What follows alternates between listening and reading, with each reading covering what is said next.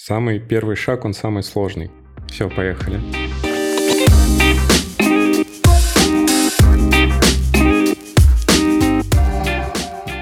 Привет, это DevGym, подкаст, где спикеры из IT рассказывают про профессиональный опыт и делятся советами с начинающими. С вами ведущие подкаста Лина Зацепина и Семен Задорожный.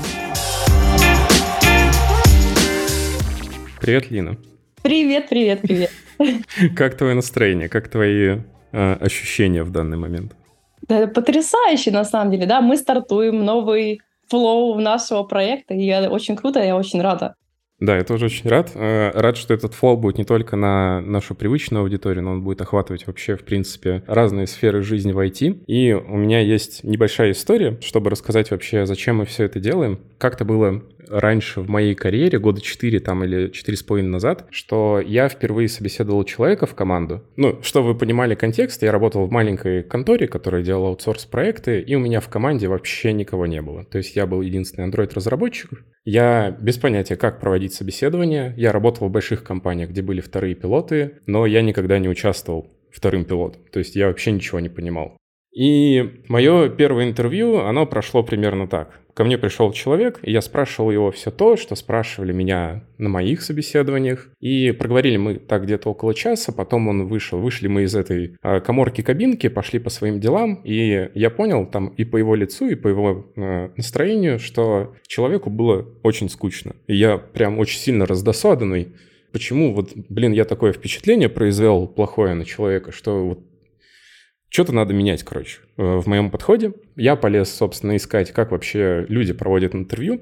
И наткнулся на мок собеседование на YouTube. Тогда еще компания Hixlet, активная компания, школа, она выпускала моковые интервью. И как раз там у них было собеседование, к сожалению, не по андроиду, но по э, фронтенду. И что было интересного на этом собеседовании, что собеседующий придумал гениальную вещь. Он взял GitHub кандидата, он взял э, проект, который там был, и он по производительности улучшил его так, что он работал там на 2-3 секунды быстрее. А сам проект, он небольшой, это просто э, gitdiff, который показывает разницу между двумя файлами. Я был дико обрадованный, что все, у меня теперь за пазухой новая методичка, теперь провожу только так собесы. И что было на моем первом собесе, я дико провалился. Потому что по двум причинам на самом деле. Первое, я не учел, что у женов Иногда просто нет гитхаба. Это было еще условно в то время, когда GitHub не был показателем. А, и второе, я нашел одного кандидата, у которого GitHub все-таки был. Я его разобрал также, я там э, сделал какие-то улучшения, и уже готов был кандидата спрашивать, типа, как бы это ты улучшил? И он пошел в полный отказ, сказал, что этот проект вообще полная фигня, он его обсуждать не хочет, и давайте лучше к теории. Вот, которую я очень сильно не любил. Для меня было вообще полное разочарование, что мои подходы не сработали, и с тех пор я, наверное, чуть позже я осознал две вещи. А первое, что чужой опыт, чужой успешный опыт не всегда работает на тебе, и ты можешь без проблем провалиться. А второе, что даже если люди рассказывают о своих неудачах, то ты можешь попробовать, и у тебя может получиться.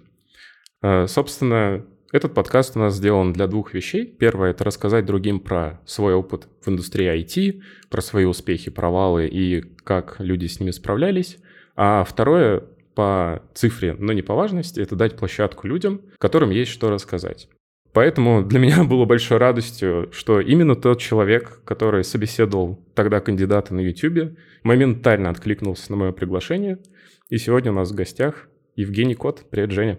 Привет, привет, привет, привет, Семен, привет, привет, э, Лина. В общем, э, интересно, знаешь, как э, нам не дано предугадать, чем слово наше отзовется. Вот так же и собеседование 4 года назад, видишь, куда завели. А, да, и это не то, чтобы я копил все 4 года вот эту идею, но да, где-то ты на мою жизнь повлиял. А, еще я осознал после начала э, нашего подкаста, что у меня теперь есть ахиллесова пята. Я выступал обычно только в видеоформате, и я явно буду слушателей называть зрителями, поэтому просьба никого не обращать на это внимание. Вот. Э, Жень, можешь рассказать немного слушателям про себя, про свою деятельность, про свои проекты?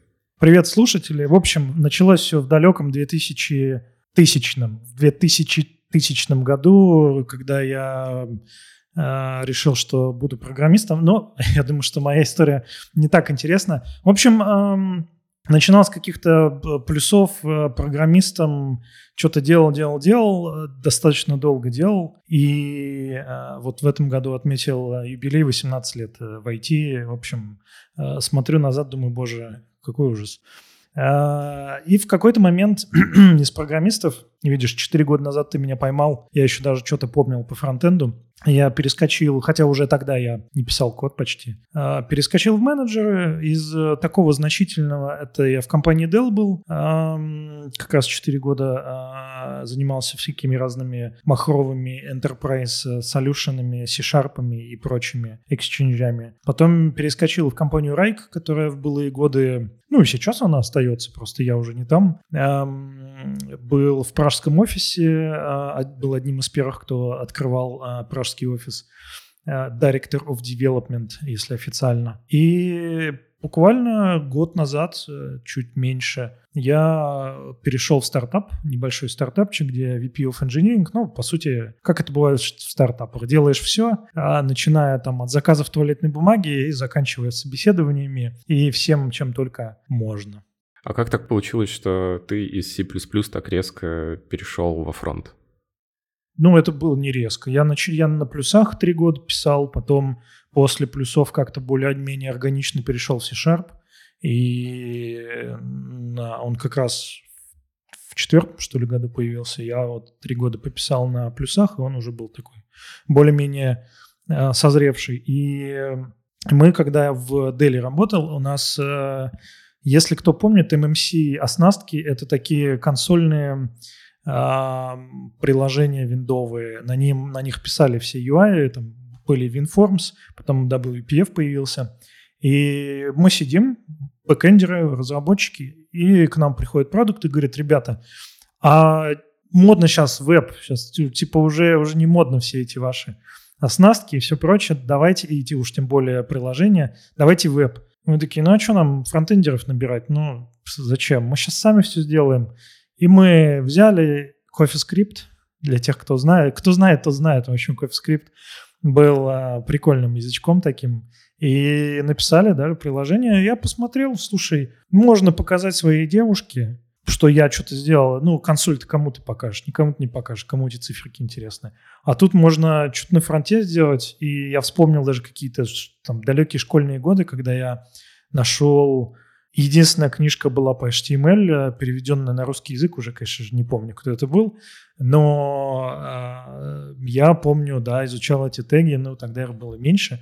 В общем, э, кряхтение тут раздается, хотя на самом деле я не такой уже и старый. Но, может быть, интересно еще, я, помимо всего прочего, не так давно, пять лет назад, увлекся психологией отучился. Собственно, наверное, какие-то слушатели меня знают по шоу «Доктор Код», где мы разбираем психологические проблемы айтишников. Ну, не только айтишников. Айтишники, оказывается, тоже люди, поэтому и проблемы у них все те же самые. И, в общем, стараемся...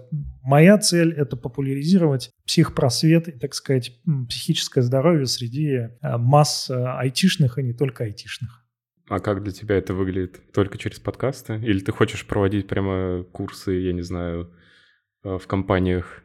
Ну, подкасты в целом дают э, свою... Тут э, недавно мы смотрели, самый популярный подкаст на канале набрал 150 тысяч просмотров. Что в целом ну, для такого очень нишевого, то есть это не новости, не какие-то смешные видео, это достаточно много. Ну и плюс мне кажется, что психическая, психологическая грамотность растет среди населения, особенно в сложные времена. Но так как э, аудитория, у меня все корни айтишные, весь круг айтишный, так получается, что я вещаю на айтишников. Видишь, вот вы меня позвали. Спасибо вам большое.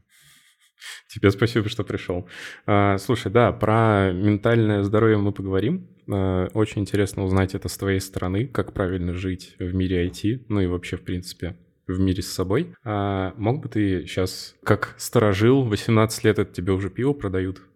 Получается. Вот, да. как сторожил, рассказать, как не только, наверное, мир IT изменился, но и люди в нем. Ну, э, мир, конечно же, поменялся. Он поменялся и не только в IT, а вообще везде. Естественно, э, многие отмечают, что произошло, произошел фазовый переход от э, э, кружка по интересам, как, например, с играми происходит. Э, в США это случилось там еще, наверное, в 80-х, ближе к 90-м, когда такой очень узкий э, пласт, э, ну, клубы по интересам, не знаю, тусовочки, да, там игры, гики, э, еще что-нибудь, оно перешло в качественный новый уровень такого масс потребления, пришли большие корпорации, все пришло, и сейчас это такая поп-культура. То же самое с IT. IT когда-то было безденежным. Я помню, когда я начинал, у меня была зарплата 2000 рублей, потом 4, потом 8, потом 16, и тут, я думаю, сейчас, значит, будет 32, но меня уволили. Э, ну, не то, что уволили, мы сократились, и я решил, ну его нафиг, пойду с, этого, с этих плюсов и на C-Sharp. И э, были определенного склада люди в индустрии, да и до индустрии не было. Был просто, просто какая-то работа, которая там выросла из какого-то инженерного, э, инженерной истории. Были айтишники, профессиональных прям айтишников, они были очень спаяны с админами, потому что, ну, ты делал все. Какой-то мелкий скриптик, какие-то компьютеры настроить, что-то еще. Софт коммерческий делался, э, но ну, прям каких-то огромных корпораций не было, хотя Яндекс уже тогда был, но это тоже был скорее какой-то клуб по интересам. И все росло, деньги э, при, пришли в индустрию, денег стало много, денег стало настолько много, что этим заинтересовались э, люди. Ну и сейчас, конечно же, вот этот романтический образ айтишников – которые во всем разбираются и работают за интерес, но он сейчас уже, конечно, э, совсем другой. Я не говорю, что это плохо, но это просто вот часть. Сейчас уже айтишники уже стали какой-то частью поп-культуры. Кто-то над ними насмехается, кто-то завидует, кто-то хочет переключиться в IT. Но, как мы видим, Посмотрим, куда это все придет. Может быть, когда-нибудь, через какое-то время, э, ну, по крайней мере, мои предсказания с ростом и чата GPT, и доступности этого всего, конечно же, узкие специалисты останутся, а как что-то такое более массовое, скорее всего, исчезнет уже сейчас. Ну, вспомни последний раз, когда кто-то заказывал сайт-визитку в веб-студии. Тильды, Ready Маги, No-Code Solution эту нишу прекрасно закрывают, ну и сейчас уже э, потихоньку это все отмирает. Посмотрим. Не знаю, я не оракул, но люди поменялись, и знаешь, что самое страшное?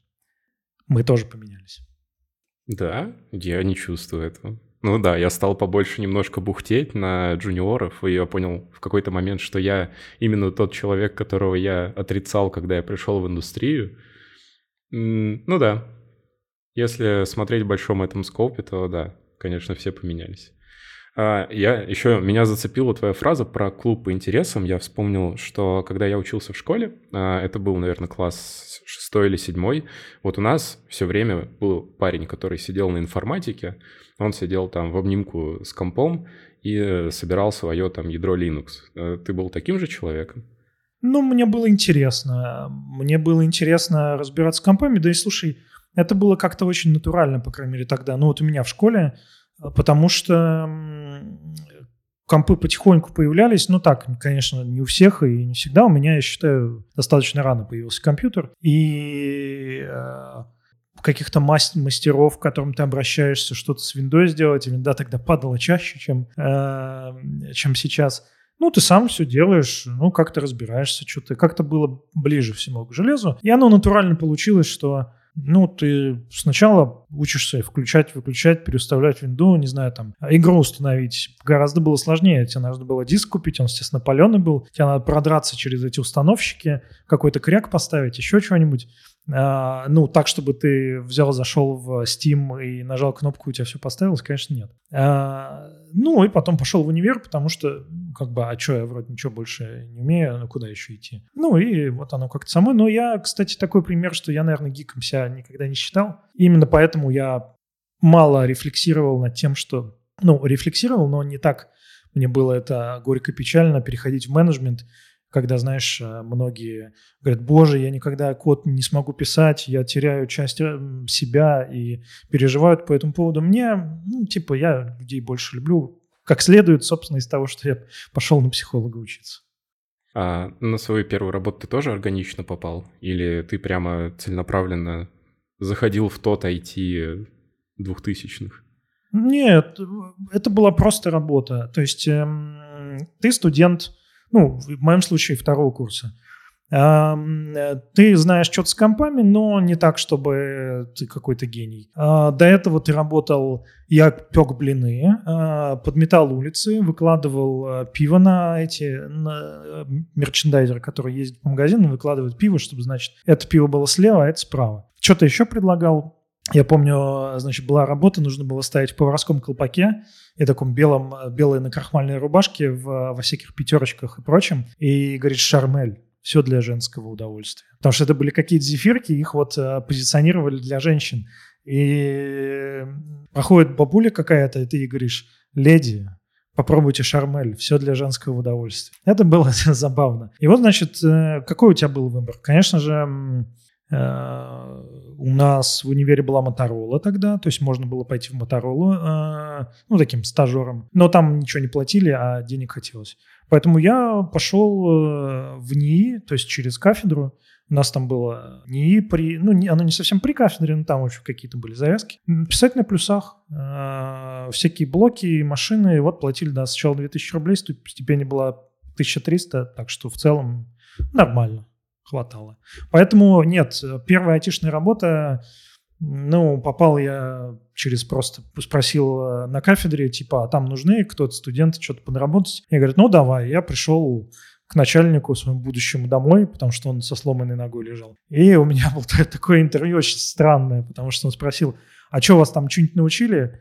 Я говорю, ну, второй курс, ну, что там мы там, я сам что-то пробовал чуть-чуть. Он говорит, ну, C++ знаешь? Я говорю, ну, что такое знаю? Он говорит, ну напиши мне там за неделю, другую, напиши мне обработку компорта вот, дома. Я написал, принес ему, он говорит, ну ладно, окей. Я смотрю, у него вторая нога сломана, ну, то есть он уже с двумя ногами. Я говорю, как так? Он говорит, да блин, на костылях ходил по дому, запнулся об ковер, вторую ногу сломал. Тогда я понял, что IT, IT очень опасная сфера.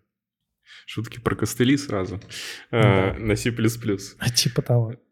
А как ты, ну вот помимо зарплаты, ты говорил 2, 4, там, ну 8, 16 тысяч, как ты вообще понимал, что ты растешь в индустрии?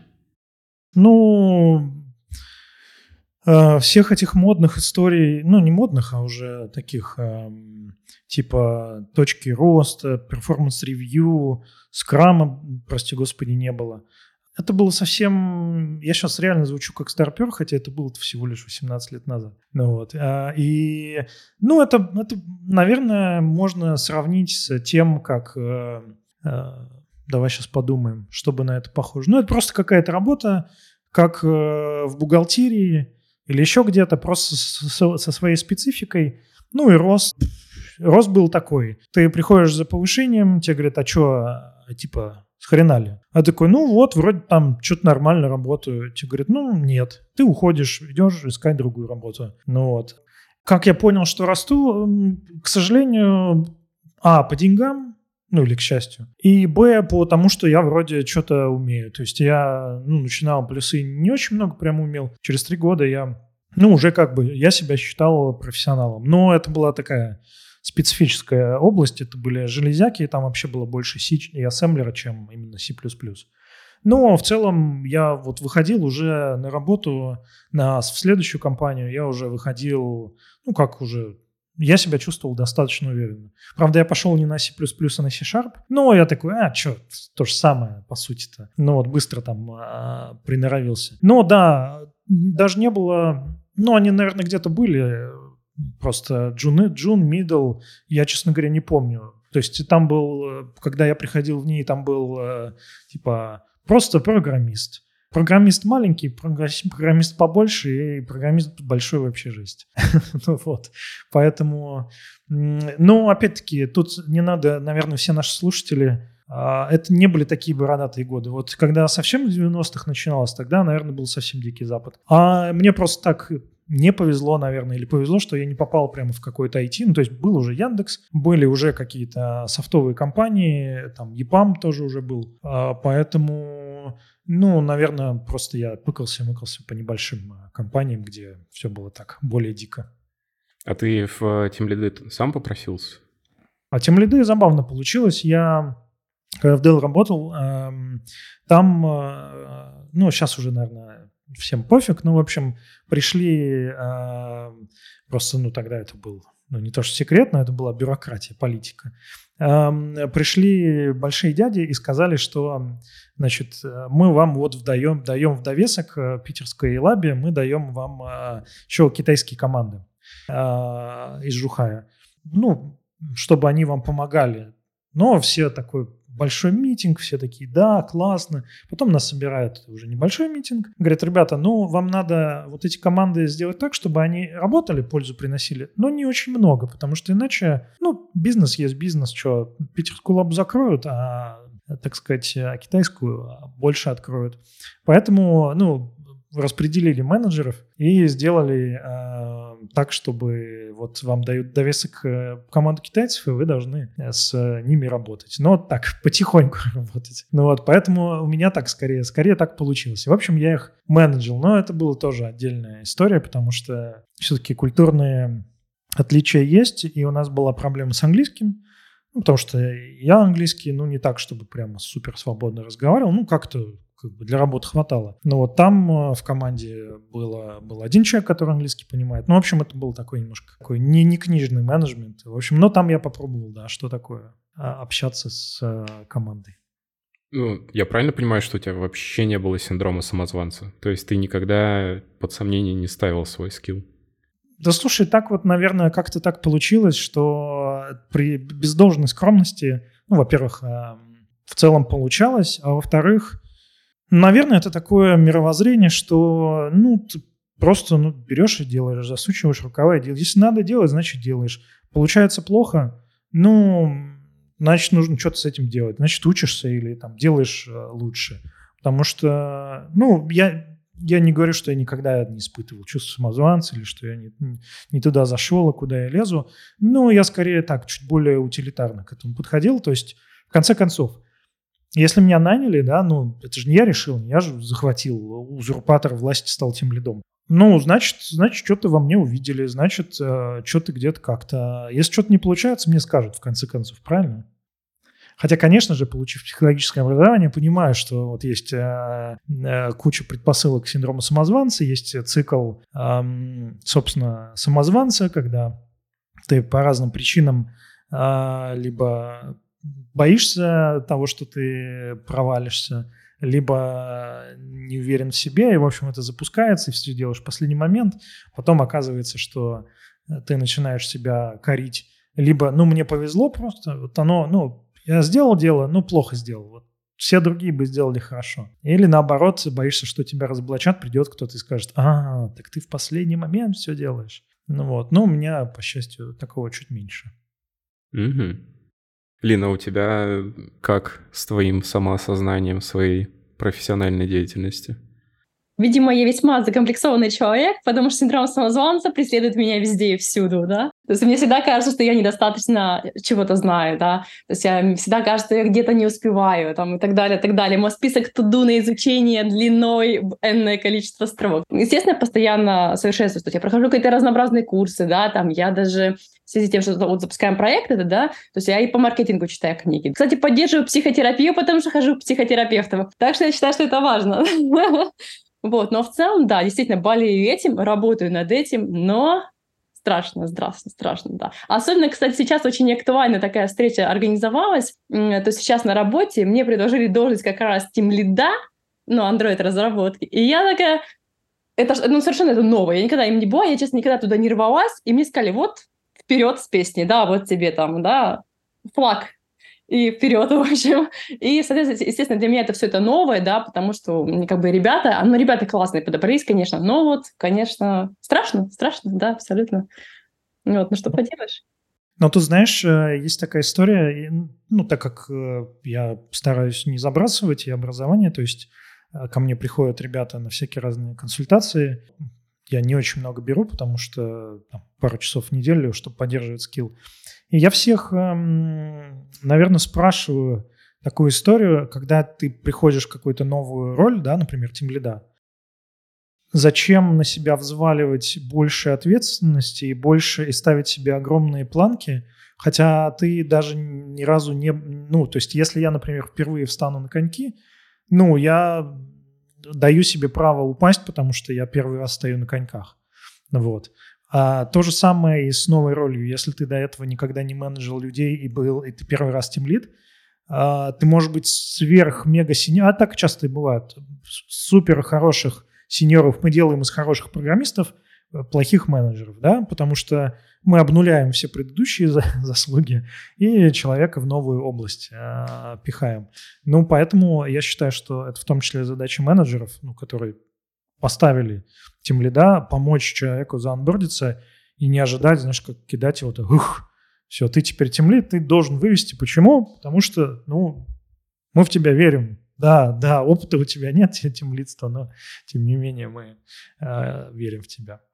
Да, да, да, да, да. У нас на самом деле есть такая некоторая м- поблажка, да, со стороны бизнеса. То есть сейчас я с бизнесом а, не так близко буду, то есть мне не такой будет тесная коммуникация с ним, да, у меня больше команда, технические решения, драйвить команду, обучать команду, а это я люблю, как сказать, а, мы изучаем вместе там какие-то темы, да, там мы а, провожу какие-то метапы, то есть мы, грубо говоря, у меня нет такой позиции, я тимлит, я руководитель, да, как бы нет, мы как команда, просто я драйвлю какие-то вот направления, вот, типа, да, давайте, ребята, вот мы изучаем такую тему или, или какую-то технологию мы вместе изучаем, потом это обсуждаем, да, выносим и так далее, и так далее. Вот, то есть есть, конечно, поблажки со стороны бизнеса, что там не все на меня взвалилось, но это все равно, да, волнительно, очень-очень волнительно. Ну, то еще важно себя тоже похвалить. Ну, смотри, если тебя сделали тем лидом, значит, есть у тебя качества, да, какие-то, которые при, при, ну, то есть это признание. Тебя признали, значит, ты в тебе увидели возможность для роста. Поэтому тут важно тоже себе не а, не, не говорить, что, боже, какая ответственность. Нужно себя похвалить и сказать, вот смотри, все-таки добился, добилась. Спасибо, на самом деле. Да, я отчасти признаю это, да, потому что у нас еще были параллельные сокращения, и раз я не попала под сокращение, это уже неплохой знак, да. А если получила должность, то это тоже вдвойне неплохой знак. Да, на самом деле, это да, об этом нужно думать, но да, всегда волнуешься, всегда волнуешься приходите к Жене на консультации. Э, мне да, кажется, между прочим, это неплохая идея. Да-да-да, тебе стало полегче. Да, да, да, да, да. То есть он понимает тебя. Но тут, кстати, есть э, анекдотические бывают ситуации. Э, ко мне пришел клиент, и я вижу, что, ну, это нужно чуть дольше работать, да, то есть это просто часто люди приходят с таким очень практическим запросом, да, а я всех предупреждаю, что, ребята, я могу работать как ментор, как коуч, это окей, это обычно более короткие запросы, они очень утилитарные, там, не знаю, хочу поменять работу или я в новой роли, ничего не знаю, ничего не понимаю, в общем, что такое.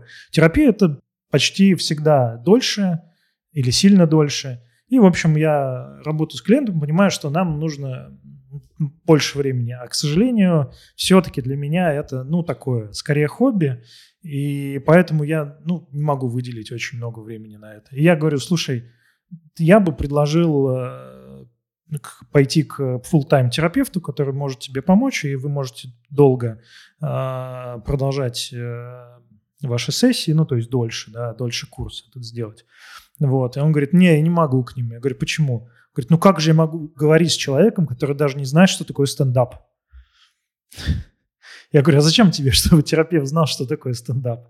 Ну, в общем, мы так, так немножко поговорили. Ну, да, в общем, а, не бойтесь терапевтов, которые не знают слова стендап, pull request или как э, работает garbage коллектор.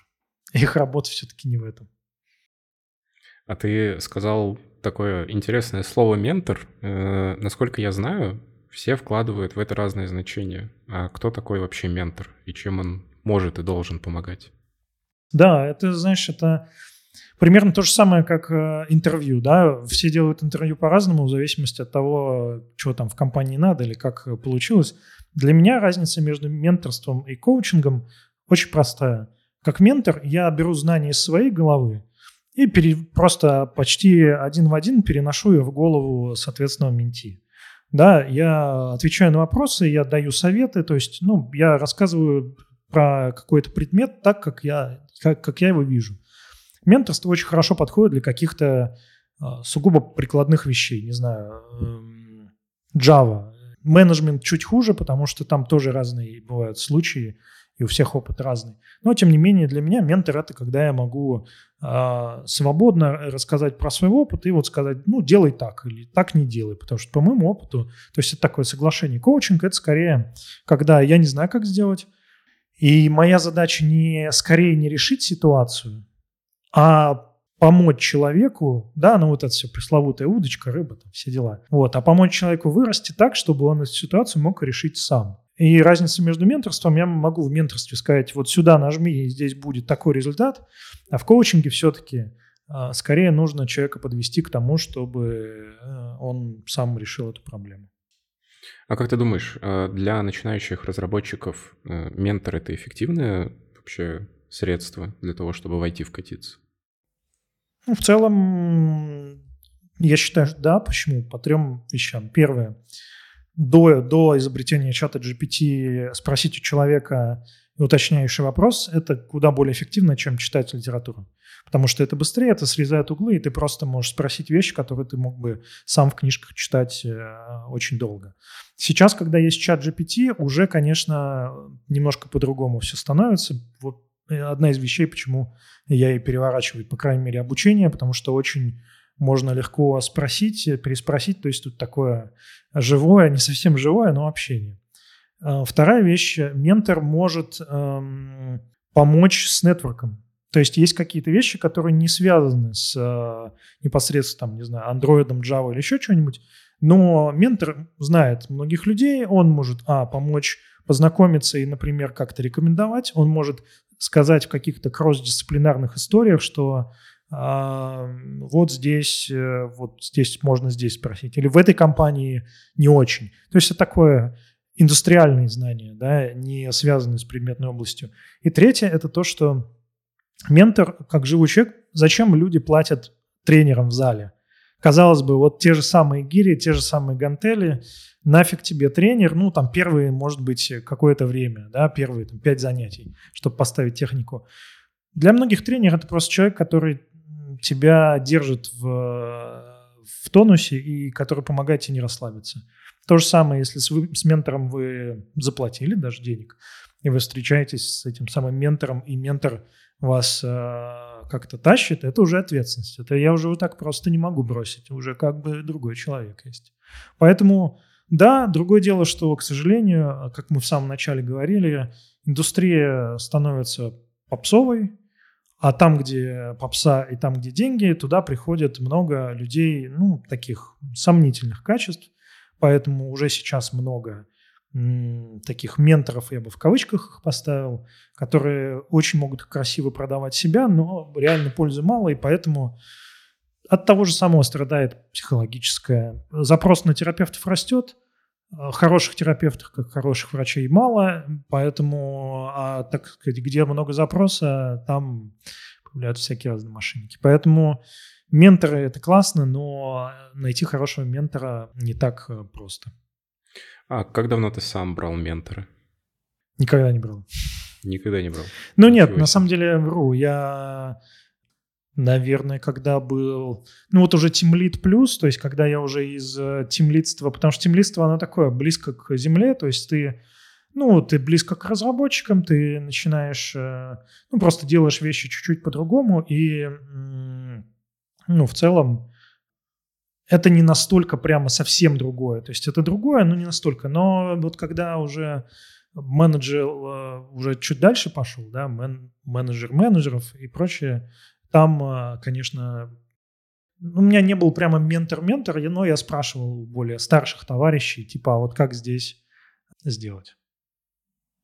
Да, я вот удивился на твое не было менторов. Сам, на самом деле у меня тоже менторов не было, и я их сам себе создавал. Э, как раз вот тоже из э, старших разработчиков, у которых не было выбора со мной не общаться. Я просто их закидывал вопросами, они тоже передавали в меня знания, потому что им это выгодно, чтобы я работал и работу выполнял какую-нибудь.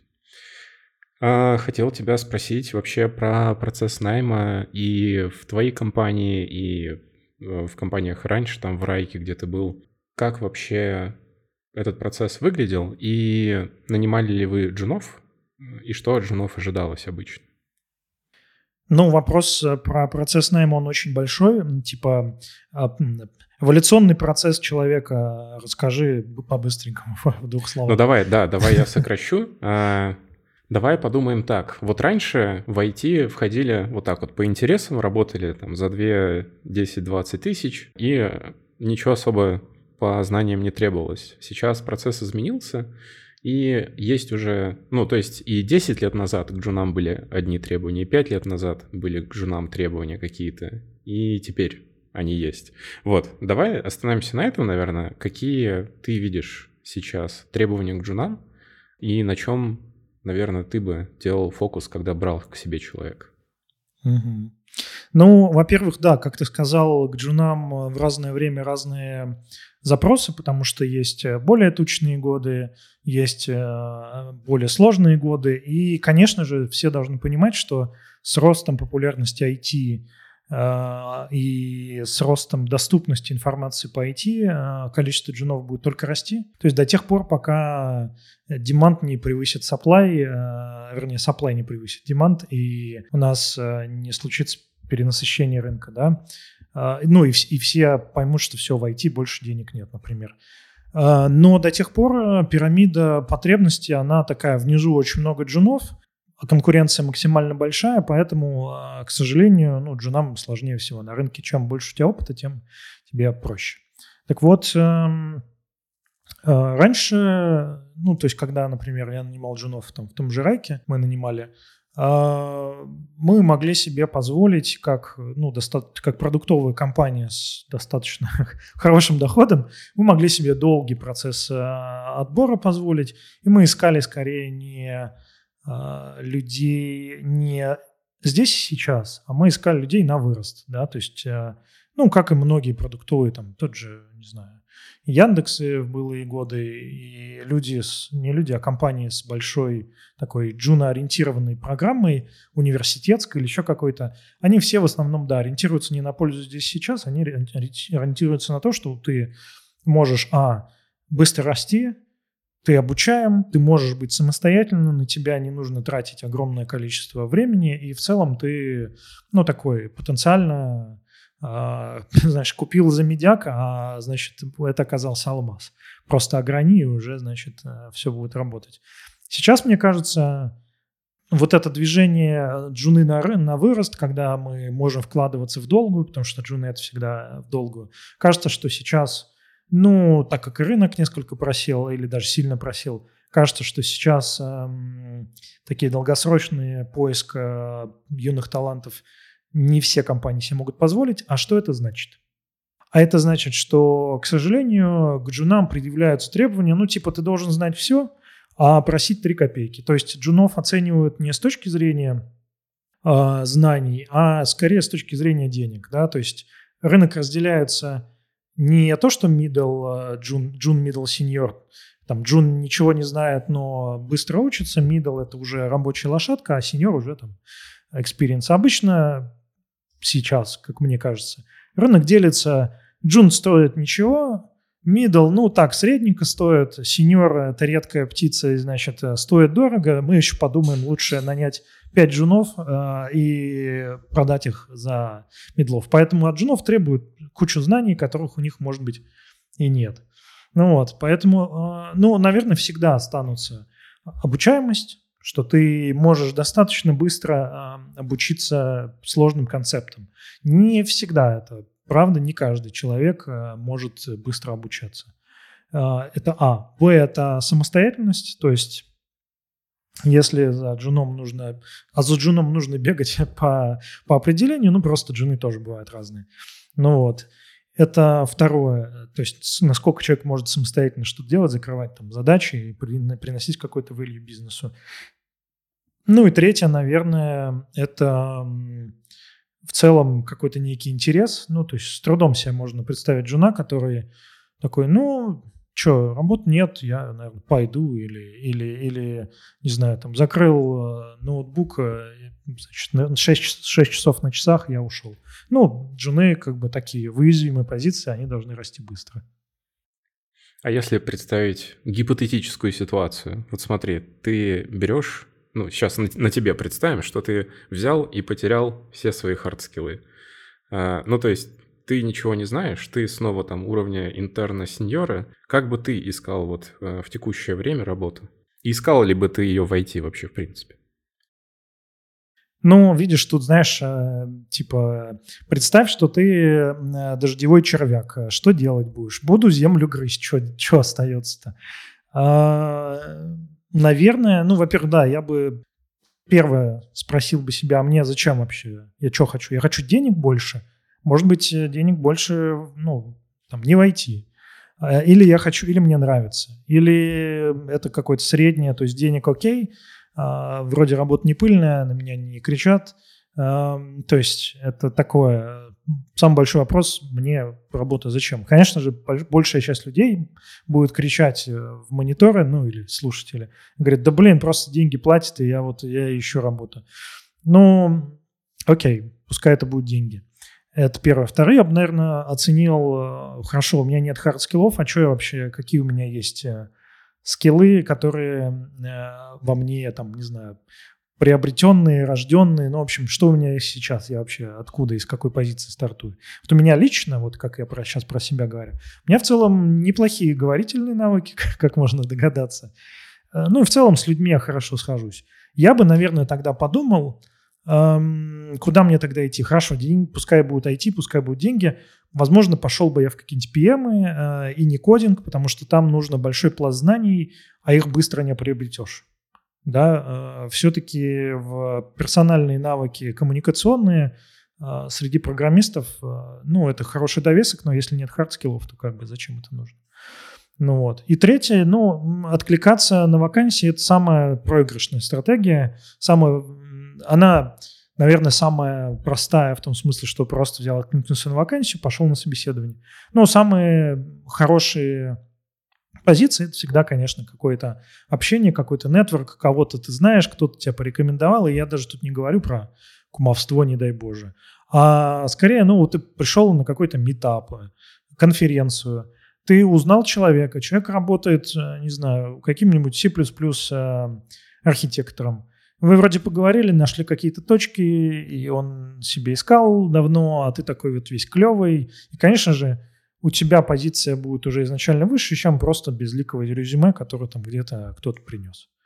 Я бы, наверное, вот так подумал, то есть ответил на вопрос «мне зачем?», потому что из этого, собственно, вырастает профиль, чего я хочу. Может быть, я хочу, я хочу денег, да, но я хочу, например, какой-то data science. Э, некоторые, э, не знаю, говорят, я хочу игры делать.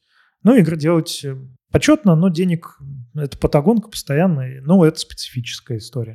То есть, короче, можно было бы пойти. Это долгий ответ на простой вопрос, но э, я рисую уважаемым слушателям, что бы я сделал, если бы я сейчас искал работу, и у меня бы не было там э, лет опыта. Ментор тоже может помочь. Есть профориентация. Да, такая айтишная, если уж решили в IT идти. А что а чё есть в IT? А какие там нужны навыки? А, там QA, PM, Junior PM без опыта, а, еще что-нибудь. Ну, то есть э, точек входа сейчас в IT, ну, их не сотни, но можно в разные позиции зайти. В конце концов, у меня, например, есть кейс, мне как-то давно еще написал а, чувак, он говорит, привет, я учусь на твоей кафедре, только спустя, получается, это был какой год?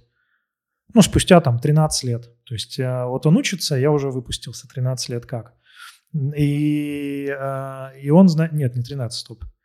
Ну, неважно, я запутался в этих... Ну, 10 лет, предположим. И я говорю, о, прикольно.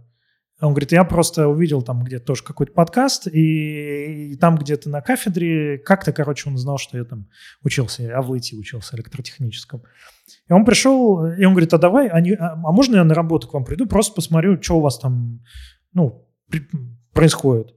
Я такой, почему нет? Ну, а что мне? Мне не жалко, я, и мне нравится с новыми людьми. Все, пришел, мы пообщались, классный, дельный парень, а, и он какое-то время просто, ну, как-то за опыт, э, за...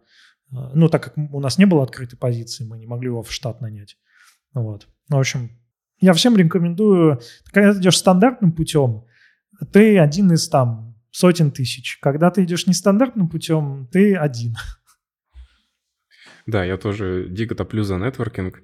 Лин, у тебя тоже хотел узнать, а что бы было с тобой, если бы ты забыла весь Android, вот проснулась и нет у тебя всех твоих знаний? Вот, нетворкинг сработал для меня. На самом деле, у меня была похожая ситуация. Я, конечно, не теряла знания, но это была новая сфера. Мне почему-то вдруг э, захотелось, думаю, попро- попробовать потрогать информационную безопасность. Да? Я не знаю, почему это, знаете, пускай это будет интуиция, да? а я нулевая в ней, ничего не знаю абсолютно. Я такая думаю, скажу-ка я на курсы инфобеза под Android. Ну, то есть безопасность разработки, такой безопасная разработка Android-приложений. И был курс на некоторые площадки, не буду им да, говорить, кому интересно, может меня спросить. И он только запускался первый поток, вот, и, как бы, естественно, это была немножко близкая моя тема, конечно, Android, да, вот, но все равно это был новый абсолютно uh, Flow, вот, и я пошла учиться туда, и там был классный, классный, шикарный ментор, как раз тот, который у нас, это Игорь, да, и Software Security, как раз нетворк, да, то есть я пошла учиться, я показала, что, типа, вот, у меня там хорошие, значит, эти, как я делала все домашки, я делала доп. задания, какие сложные со звездочкой, естественно, это замечает тебя, да, и меня заметили, соответственно, мы как бы с Игорем стали более тесно общаться в плане, так это, он рассказывал про свою работу, про свои направления, да, то есть он, а, то есть есть компания Stingray э, Technologies, которая разрабатывает анализаторы, там, динамические, статические э, мобильных приложений, то есть ищет уязвимости, да, условно. То есть ПКшку закидываешь, и мания его, его анализирует, да, и вот уязвимости тебе выкидывает отчет такой. Вот. И, собственно говоря, к чему это привело? К тому, что я теперь параллельно еще uh, работаю в Stingray uh, Technologies, то есть я работаю вот как раз под руководством Игоря, и вот и это все опять же привело к чему? Нетворкинг, да, это нетворкинг, то есть вот тебя заметили, тебя а, как бы сказали, что М, он неплохо справляется, а попробуй к нам на джуна. И вот он меня там на собес же пригласил, да, я там собес проходила, боже мой, как было страшно. Там есть такой гайд Master G, э, там, тестинг гайд, да, а, и я этот гайд, там, страниц, наверное, 500-700, я на замайский праздник ее просто его выучила там наизусть, значит, потому что я не знала, что меня ждет. Но, во всяком случае, это был очень крутой опыт, и вот, говорю, теперь вот я работаю в этой компании, параллельно еще как бы это второе мое, это, ну, как бы это такое э, хобби, можно сказать, немножко оплачиваемое, да, вот. И прям очень советую пробовать, пробовать может быть, пойти учиться куда-то, да, и прям постараться. У меня менторов было, менторов было у меня на самом деле много. Даже бэк писав под свою мобилку, да, как бы я делала с помощью ментора, потому что это реально очень сильно ускорило разработку. То есть я писала код, он его ревьюил и говорил, или подход такой-то лучше в данном случае, да, в текущем проекте, да, и вот мы это все это делали. Менторов тоже топлю за наставников, это очень, во всяком случае, мне, на меня это очень сильно работает. Так что да, конференции, метапы, нетворкинг – это наше все. Для меня это очень хорошо работает. Ну, тут знаешь э, еще, что хотел сказать, что у всех, конечно, свой путь. Потому что, ну, есть люди, которым нетворк э, нравится, есть люди, которые через силу это делают, есть те, кому не очень это нравится, интересно. Э, самое главное, наверное, понять, э, по крайней мере, то, за что я всегда топлю, это осознанность вообще во многих, э, или, наверное, во всех э, областях. Работа – это такая вещь, которой мы уделяем достаточно много времени или даже большую часть времени. И поэтому, эм, как я частенько видел, э, сейчас, кстати, э, вот мы рассказывали, говорили о том, что изменилось. Из прикольного люди осознанно идут в IT, ну, то есть они осознают, да, что я хочу там денег заработать или еще чего-нибудь, но они делают что-то, что понимают, зачем им это. А, там, в моем случае оно скорее получилось как-то случайно. Ну, то есть, типа, занимался компами, а, потом пошел в универ по компам, и вот работал, работал. Ну, и сейчас уже понятно, я никуда из этого идти не денусь. А вдруг, если бы оно не выстрелило, а вдруг, если бы оно могло же быть э, два не очень приятных исхода. Если то, чем ты занимаешься много лет, оно угасает и, например, уже никому не нужно – ну и ты как-то прозябаешь, и приходится менять область, э, ну, что не само, неплохо само по себе, но тем не менее. Либо второе, ты понимаешь, что, ну, что вообще это не мое. Э, вот, вот не могу, все, дошел до предела, когда я уже не хочу работать в этой вашей айтишке, а что, куда ты денешься? Ты ничего не умеешь больше, а денег больше нигде не заплатят.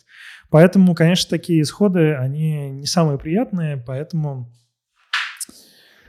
и такое бывает. Ну, вообще, кстати, я слышал, что нынче все уже прошли, прошли времена одной профессии. Сейчас уже все э, осваивают разные, как-то туда-сюда переходит, наверное, и IT тоже когда-нибудь будет таким. Вот можно перехвачу и спрошу у тебя вопрос а, чисто от себя. Я вот тут недавно как бы делаю такой research небольшой по потенциальному развитию вообще IT-сферы, разработчиков, да, что будет, что будет востребовано дальше, там, через 5-10 лет, да. Возможно, э, опять же, это лично мое исследование, это может быть ошибочно, да, и я нашла, что, например, будут больше требоваться не узкие специалисты, я имею в виду чисто ты вот Android, да, чисто ты iOS, там, чисто ты backend, там, Java, Kotlin, там, да, Spring Boot, там, все дела. А будут, типа, э, требоваться такие вот что ты можешь и мобилку запилить, и бэк под него там, ну, просто хотя бы монолитик, да, за, за, как бы за, сделать, да, написать. Вот скажи, с твоей точки зрения, все-таки надо быть вот deep dive into твою специальность, да, или все-таки тебе нужно быть больше инженером, да, и вот и тут где-то что-то знать, да, и там захватить и так далее? Или все имеет место быть? А чего нужно больше производить, булок или хлебов? Ну, тут, э, смотри, тоже зависит от. Понятно, что если ты на все руки мастер, то работу найти проще. Там, миллион стартапов готовы нанять фуллстека э, за цену двоих людей. Э, куча появляется разных фреймворков, которые нам тоже в этом помогают. Взять хотя бы тот же Flutter какой-нибудь, да, и прочие React Native, э, Kotlin мультиплатформ. Ну, то есть идея-то простая. Чем человеческий труд, он самый дорогой. Чем э, меньше у тебя человеков, тем, значит, дешевле у тебя производство. И, и такие люди нужны. Но при этом, конечно же, специализация, сложные, глубокие вещи, они остаются, просто их, конечно же, будет и сейчас уже меньше на рынке. Не всем нужны какие-то суперглубокие специалисты, э, потому что они и дорогие, их меньше, и задач меньше. Поэтому что Куда идти, это тот самый вопрос, а тебе зачем? Потому что если тебе нравится ковыряться в потрохах, как-то у меня, например, один институтский товарищ, он э, остался в железяках, то есть он не пошел в эти модные там всякие шарпы, еще что-то, остался в железяках, он мега спец по Wi-Fi протоколу, все, что вот, железячное связано, он знает как супер. Ну, он работает миллион лет уже в я не помню, как компания называется. Они там и для Electrolux что-то делали, и для Volkswagen, или еще, еще для чего-то. То есть, э, ну, он один такой. И если ну, вдруг что случается, то работу найти крайне сложно. Потому что, ну, а где? Но, с другой стороны, а, а есть и наоборот. Ты супер русский специалист, тебя с руками отрывают, тебе, наоборот, супер легко найти работу, просто у тебя рынок открыт весь перед тобой. Короче, карьерные советы давать очень сложно, пока мы все не узнаем, а чего, собственно, сам человек хочет. И мне кажется, что для начинающего разработчика идти сразу тишейпиться — это просто взорвать себе голову. Нет, конечно, конечно, для начинающего, для джуна это было бы очень сложно, да. Тут, наверное, больше касается что-то там мидов, сеньоров, да, то есть некоторые просто, некоторые развиваются по горизонтали, а кто-то идет в менеджмент, да, кто-то по вертикали хочет, да. И вот кто-то хочет чисто, я вот Android, Android, то есть у нас, например, в канале очень часто чате, я вот Android, все, я другое не хочу, да. А есть кто-то такой, не, я считаю, что все-таки я больше инженер, да, и я там, мне нравится бэкэнд, например, я лично, я тащусь от бэкэнда, да, вот это вот, прямо этот кролик RabbitMQ прикрутил для пушей, да, эти, я думаю, боже, какая красота, да? Я от этого тащусь, как бы, да? Вот. А ну, и действительно, все это очень лично, сугубо лично, индивидуально. И вот хотелось, думаю, вот, может быть, кто-то подскажет, как лучше, как правильно. Понятно, что сугубо индивидуально все это, этот подход, да, но еще все-таки нам диктует рынок, да? То есть я могу быть там, да, хочу быть узким специалистом, а я особо-то никому и не нужна, да? Вот тут, конечно, тоже.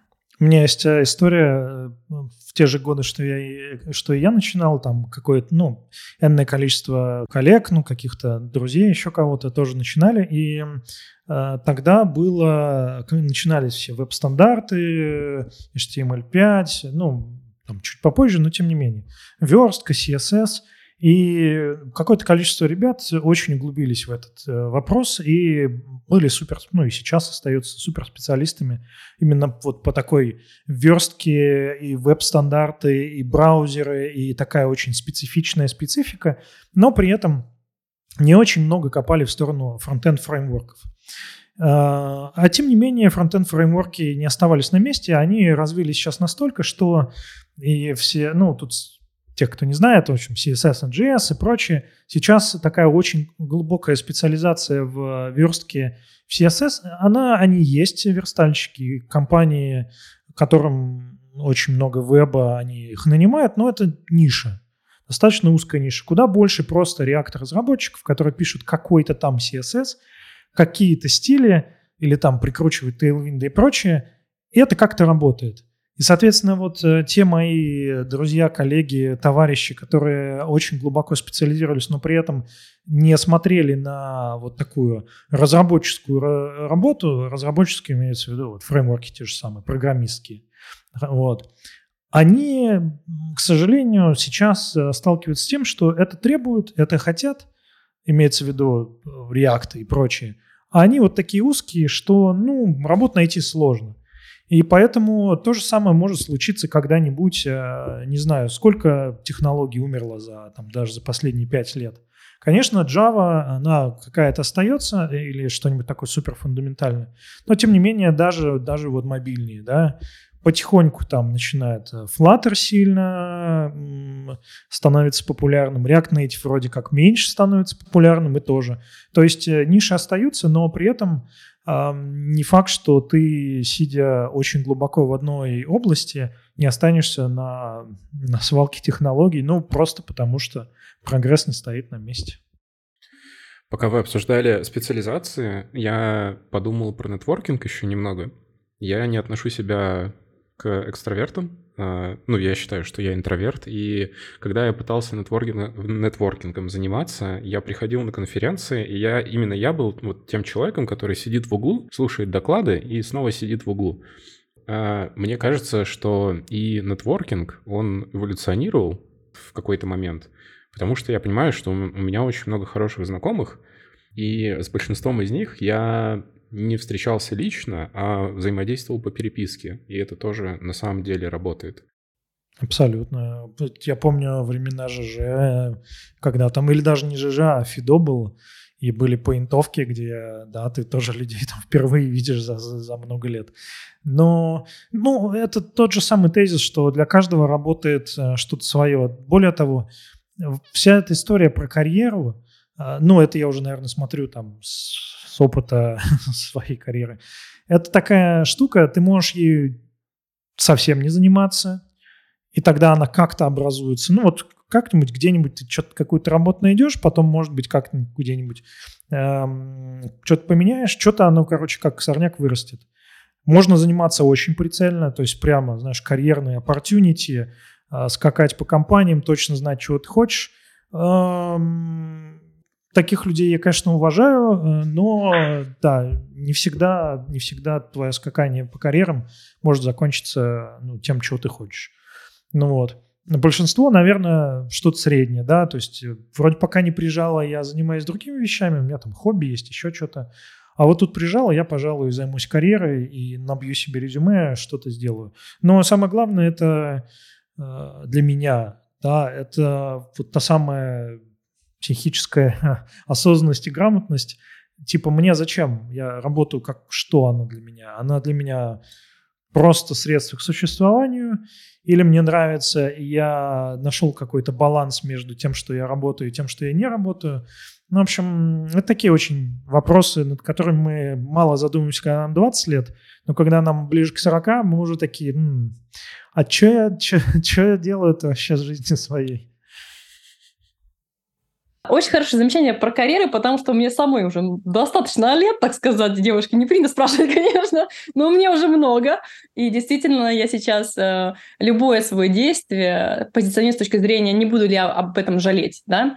То есть даже любое свое время, там, даже залезание в соцсеть, соцсеть, да, я очень сейчас берегу свое время, то есть у меня такой жесткий, я вообще такой человек-планировщик, тайм-менеджмент, это все мое, да, и я каждое свое действие позиционирую. Я об этом пожалею, да, что я сейчас делаю, да, или нет. Это очень, на самом деле, помогает действительно вот как-то концентрироваться на том, на что, на, на что, что тебе нравится, да, вот, поэтому, как бы, я думаю, важно спрашивать себя, во-первых, да, для чего ты пришел в IT, и даже если ты пришел, мне кажется, в IT даже за деньгами, мне кажется, очень важно полюбить это, то, что ты делаешь, потому что, мне кажется, если ты, ну, так прям вот, ну, я тут ради денег, мне кажется, далеко не уйдешь. Ну, у меня такое складывается ощущение. А вот когда ты вот получаешь какое-то удовольствие, ты там, не знаю, что-то за деплой, у тебя удачный деплой прошел, ты такой, боже, наконец-то там, да, мои контейнеры развернулись, аминь просто, да, и ты получаешь от этого удовольствие, мне кажется, тоже важно.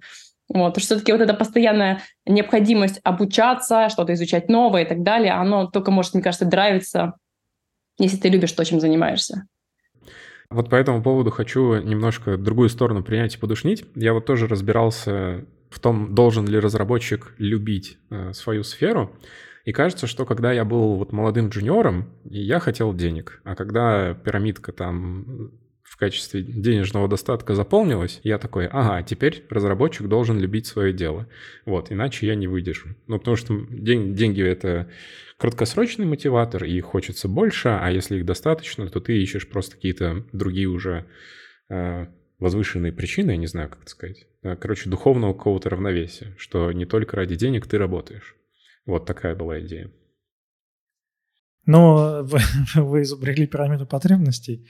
Ну, кстати, пирамида, вот которая классическое масло, она вообще несколько критикуется, как слишком такая ну, простенькая, э, не объясняющая все. Там сейчас достаточно много других теорий мотивации. Э, вот. А, но при этом, э, по сути, да, и мы растем, и, там, и с возрастом, и с ростом меняются потребности. Для кого-то наверное, когда мы только начинаем, понятно, что деньги, ну, как бы тебе нужно что-то есть, тебе нужно на что-то содержать, не знаю, там, семью, себя, кошку кормить. А потом, когда у нас уже появляется такой, ну, его, наверное, можно назвать безусловным доходом, то есть если у тебя, не знаю, там, условные 3-4 сколько-то лет айтишника, э, ну, работу не ниже, чем там X ты, ну, наверное, найдешь. Конечно, случаются всякие разные катаклизмы, как мы видим, и пандемии, и войны, и, и прочее. И такие, безусловный э, доход, он уже не самый безусловный, но тем не менее. Да, с возрастом с ростом меняются потребности. Тут самое главное, и мне понравилось, как ты сказал, да, что я начал считать, что все разработчики должны любить. Э, но не все не должны. Тут самый большой, знаешь, э, такой яма, в которую можно упасть, это что вот как я думаю, так и все должны думать. Иначе, иначе они вообще дураки, ничего не понимают. Вот, э, например, чего прикольного дает э, обучение там терапевтированию, то, что, ну, твое мнение, твое мнение, окей, у меня мое мнение, но все люди разные, кто-то, может быть, всегда будет работать за деньги, вообще без интереса, окей, пожалуйста, абсолютно. Главное, чтобы человеку было хорошо. А, очень хорошее мнение, да, я абсолютно с ним согласна. И чуть-чуть э, прислушиваться к рынку, да. Мне кажется, ну, по, мо- по моему опыту, да, когда э, HR или на техсобесе, возможно, ошибаюсь, да, слышит, что ты там э, тебе интересно вот это, да, ты там прям, у меня там какой-то проект прикольный, я там запилил, там еще что-нибудь. То есть какой-то плюсик тебе в карму кладется. Или все-таки не кладется? Ты кладешь у человека в карму, когда он там рассказывает свои драйвовые вещи, я там, там и тут. И я это, я это все люблю. Ну, я сейчас, э, у меня есть сейчас две ипостаси, которые очень разные, и мне это нравится, потому что дает очень разные точки зрения. С точки зрения э, психолога, терапевта, я считаю, что, ну, когда человек э, э, чем-то увлечен, то это, во-первых, хорошо, что человеку в целом будет э, хорошо, и э, ничего плохого в этом нет. Эм, с точки зрения бизнеса, тут можно, ну вот если я как VP of Engineering, да, эм, из плюсов, люди увлеченные, они могут работать за те же деньги или даже за меньшие деньги, но за интерес. Да, ну такой очень прагматичный подход, но тем не менее. Люди, которые просто закрывают задачи, они, ну, наверное, не будут экстра часы сидеть, просто потому что им нравится. Но из минусов это то, что если я вижу человек, что, что человек очень сильно увлечен, то, возможно, мне как бизнесу будет не очень удобно, потому что если бизнес пойдет э, делать скучные задачи, ну, просто потому что вот сейчас нужно скучные задачи делать, увлеченный человек скажет, ну, мне что-то неинтересно, я хочу там пилить такие э, космолеты. Так что, нет, ну, давай так, если приходит Джун и ему интересно, наверное, я дам ему больше очков, чем э, Джун, который говорит, э, я ради денег. Но это, давайте так, все тут взрослые люди, мы все понимаем, что любое собеседование – это в какой-то степени, ну, такая игра, да, я пытаюсь тебе понравиться, товарищ работодатель, ты пытаешься меня раскусить и сделать как-то себя, продать себя подороже, а меня купить подешевле. Поэтому, конечно же, когда ты спрашиваешь вот эти все наши любимые э, топ-5 глупых вопросов, да, кем вы себе через 5 лет, а что тебе интересно, а что тебя мотивирует. Конечно, мало кто скажет, ребята, я вообще-то плевать хотел на вашу э, увлекательную контору, я просто за деньгами пришел, вот вы мне платите, я с вами работаю. Наверное, так могут сказать, знаешь, такие сеньоры такие уже с сединой такие чуваки, от них, наверное, и не ожидается, что они будут там прыгать как козлики. Ну вот, но в любом случае, любое интервью – это такая игра, когда э, ну, ты чуть-чуть э, кажешься лучше, чем ты есть, в общем, ты говоришь социально приемлемые ответы. Поэтому, конечно, умный интервьюер не будет вестись на вот такие Э, не всегда честные истории. Но и с другой стороны, конечно же, э, если вы так чувствуете, вам все нравится, то это же круто. И я всегда сравниваю работу, вот и начало работы с началом отношений. Э, кажется, это тоже очень сравнимые штуки. Со временем вылезают там чертики у той и той стороны. Э, ну, примерно такая вот у меня понимание. Хотел тебе последний вопрос задать. Э, на последнем твоем подкасте, на одном из последних, э, слышал, что ты никогда не выгораешь. Это была почти цитата. Но ты пытался вспомнить, когда ты последний раз выгорал, и ничего не придумал. Вот. Хотел спросить тебя вообще про выгорание. Встречаешься ли ты с этим, и что бы ты посоветовал людям, кроме не грустить? Ну, вообще, я не помню, чтобы я такое говорил, но э, я в Твиттере недавно обсуждал, наоборот, со смехом, э, когда кто-то писал, что я не выгораю, потом оказывается, что человек просто только-только начал работать или достаточно молодой. Нет, я... Ну, на, надо, наверное, переслушать все, что я говорю. Но нет, я тоже выгораю, и, конечно же, чем э, больше и дольше работаешь, тем э, меньше тем труднее находить сказку в этой грубой жизни, в этой грубой правде. А про выгорание много чего сказано. Наверное, для меня самое важное поинт выгорания, самая важная мысль про выгорание – это то, что к сожалению, наш мозг так устроен, что любой стимул, он затухает со временем, нужна более большая доза, чтобы расшевелить эти нейрончики, но это сделано специально а, эволюцией, чтобы оно а, работало таким образом.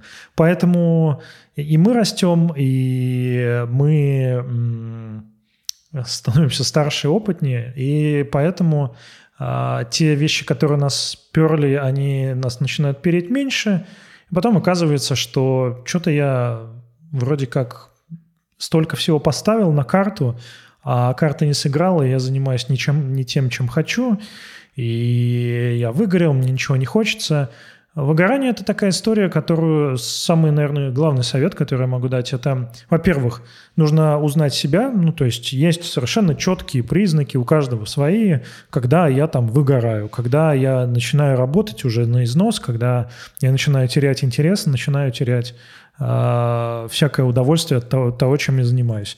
Я, например, очень люблю оливки, но уже на третьей банке я начинаю выгорать от оливок и понимаю, что, господи, ненавижу оливки, так до, до следующего оливочного приступа. Э, то же самое и даже самые классные вещи, которые мы делаем с работой, там, с программированием, если его слишком много становится, то вы можете просто переполниться этим. И к этому нужно подойти просто можно и нужно подойти э, максимально прагматично. Ну, то есть я тело свое более-менее знаю. Я знаю, когда я начинаю таскать тяжести, когда я узнаю, ну, я э, устаю, я чувствую это, да. То же самое и с, эм, э, с тем, что мы делаем, например, работу. Классная работа, все нравится, но есть звоночки, что я несколько подвыгорел. Э, мне уже не так интересно, мне уже... Э, кажется, что это все фигня никому не нужно, или наоборот, если можете почитать, есть там э, стадии выгорания, когда у вас overexcitement, когда вы на этой кривой, на самом пике, но вот скоро вниз поедете, когда кажется, боже, это самое лучшее, что со мной случалось, буду работать 500 часов в сутки. Ну вот. Но тут помогает просто себя слушать, и, ну да, приходит с опытом, выгорите пару раз и поймете, когда в следующий раз вы к этому будете. Ну, вот. Поэтому советов давать э, дело неблагодарное, выгорание и прочее это дело сугубо индивидуальное. Наверное, может быть, я просто уже слишком э, теоретизирую, и хорошие терапевты помогают. А что лично тебя мотивирует? Это сложный вопрос. Наверное, я уже без, без бахваста, без ничего, я уже пришел в какой-то такой дзен, когда мне э, нравится как-то влиять на... Не влиять даже, а помогать людям, да, вот эти когда я, ну, приходят ребята, говорят, блин, классно, вот мы с тобой работали, я там многому научился, да, мне нравится. Мне нравится строить какие-то системы, которые, ну, не то что останутся после меня, но которые, э, ну, вряд ли там стартапы, которые сейчас э, запущены, вряд ли они еще сто лет просуществуют, но тем не менее. Э, нравится смотреть, как что-то работает. И в этом смысле, кстати, программисты или не программисты, мне вот очень нравилось в детстве строить ручьи, мне нравилось копать всякие плотины, копать всякие штуки, чтобы они, вот э, ручей тек туда, куда мне нужно, и вот он работал, да, какой-нибудь там запускал лодку, и она плывет туда, куда мне нужно. Потом, когда программист, мне нравилось смотреть, как, эм, когда я был бэкэндером, как эта машина молотит код, какие-то данные перекладывает, циферки там, что CPU на 100% загружен, значит, что я утилизирую. Потом, когда фронтенд э, делал, мне нравилось... Э, знаешь, такая законченность образа, когда ты последний мазок э, наложил кисти, когда у тебя CSS написан, ты точку поставил, и у тебя вот красивый сайт. В менеджменте оказалось то же самое. Э, я помню, была у нас... Э, онбординг был не очень хороший. Ну, то есть люди жаловались, приходили, что меня там сразу кидают куда-то в пучину. И начал этим процессом заниматься. Не один, конечно, там были ребята. Ну, как выступал как некий стейкхолдер, что ли. И бац-бац-бац, потом спустя там пару лет я смотрю, что э, новички, которые приходят, они обучаются там по тем докам, которые вот мы делали. А, и что процесс работает. Он работает без меня, я вообще там никакого участия не принимал. Это классно. Поэтому вот этот созидательный эффект меня сейчас э, больше всего мотивирует. Спасибо. И теперь, правда, последний вопрос. Э, где наши слушатели могут тебя найти? На какие твои ресурсы подписаться? Я первое, у меня есть твиттер а, Евгений Кот, там можно меня найти, я там относительно активен. Там же можно мне написать в личку, если есть какие-то вопросы, а, ну, связанные там с, ну, на самом деле любые вопросы. Я стараюсь отвечать. Если я вдруг не ответил, то можно меня там тегнуть. Я иногда бывает много всего, поэтому не отвечу. Есть два подкаста. Есть один подкаст «Доктор Кот», который я советую подписаться. А, э, второй подкаст чисто сугубо для души. Он про пиво и про музыку. Э, «Три четверти воды» называется. А, он есть тоже в Твиттере, в э, личке. Ну, не в личке, а в шапке. И, ну, LinkedIn и всякие. В общем, наверное, вот эти площадки самые... Я открыт для всего. Пишите мне Будет интересно, если у вас какие-то есть запросы, вопросы. В этом, в конце концов, созидательный эффект. Нам не дано предугадать, чем слово наше отзовется. Мы с этого начали, и этим, видишь, можем и закончить. Спасибо большое, что пришел. Были очень рады поболтать. Спасибо вам большое, что позвали. Поболтать, как говорится, не мешки же ворочать. Я с радостью это делаю. Но, э, тем не менее, всем слушателям, наверное, если вы бы меня спросили, о, чё, о чем ты сейчас говорил полтора часа ребят, карьера, интервью, это все, а, наверное, второй ответ на первый вопрос. А вообще вам зачем это все? Вот когда вы узнаете этот а, ответ на этот вопрос, что вы хотите-то, а, дальше все гораздо проще пойдет.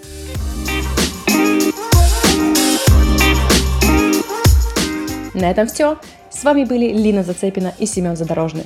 Если у вас есть истории, которые вы хотите рассказать или прийти к нам на подкаст, пишите на нашу почту devgym.podcastsobaka.gmail.com А найти нас и задать свои вопросы можно в телеграм-канале DevGym. Все ссылки и ресурсы вы можете найти в описании выпуска подкаста.